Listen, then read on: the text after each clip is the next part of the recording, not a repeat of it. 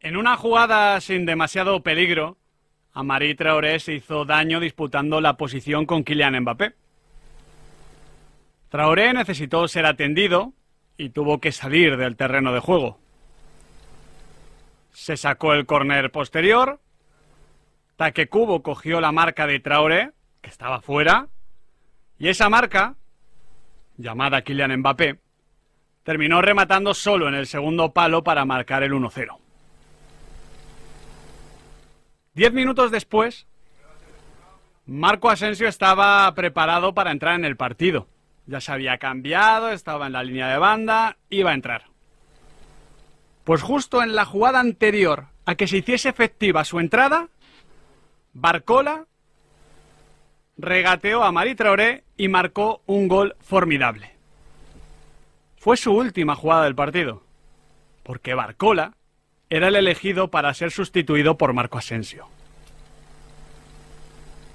El otro día, cuando hablaba de la Champions y de lo que hay que hacer para ganarla, para competir bien, mencionaba esa frase que nunca dijo Lucas Podolski, pero que siempre le acompañará. El fútbol es como el ajedrez, pero sin los dados.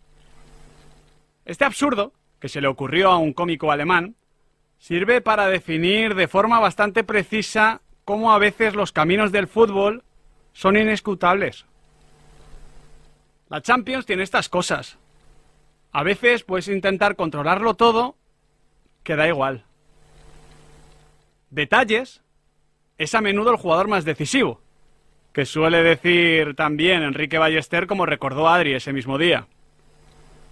Porque ayer en el Parque de los Príncipes la Real estaba compitiendo muy bien. Pero un detalle, un detallito, le puso por detrás y soltó a un Paris Saint-Germain que aprovechó la ocasión para ampliar la diferencia con otro pequeño detalle, aunque esta vez mucho más justo. Es evidente que la eliminatoria se le ha puesto casi imposible ya a la Real Sociedad. No hay que negarlo. Pero otra de las leyes de la Copa de Europa, otra de esas reglas no escritas, es que no hay nada más peligroso que enfrentarte a un equipo que ya no tiene nada que perder. Y la Real en Donosti en el partido de vuelta, para bien o para mal, ya solo tiene cosas que ganar. Aunque para eso para poder ganar algo, evidentemente va a tener que volver a marcar algún gol. Porque sin gol no se llega a ningún sitio.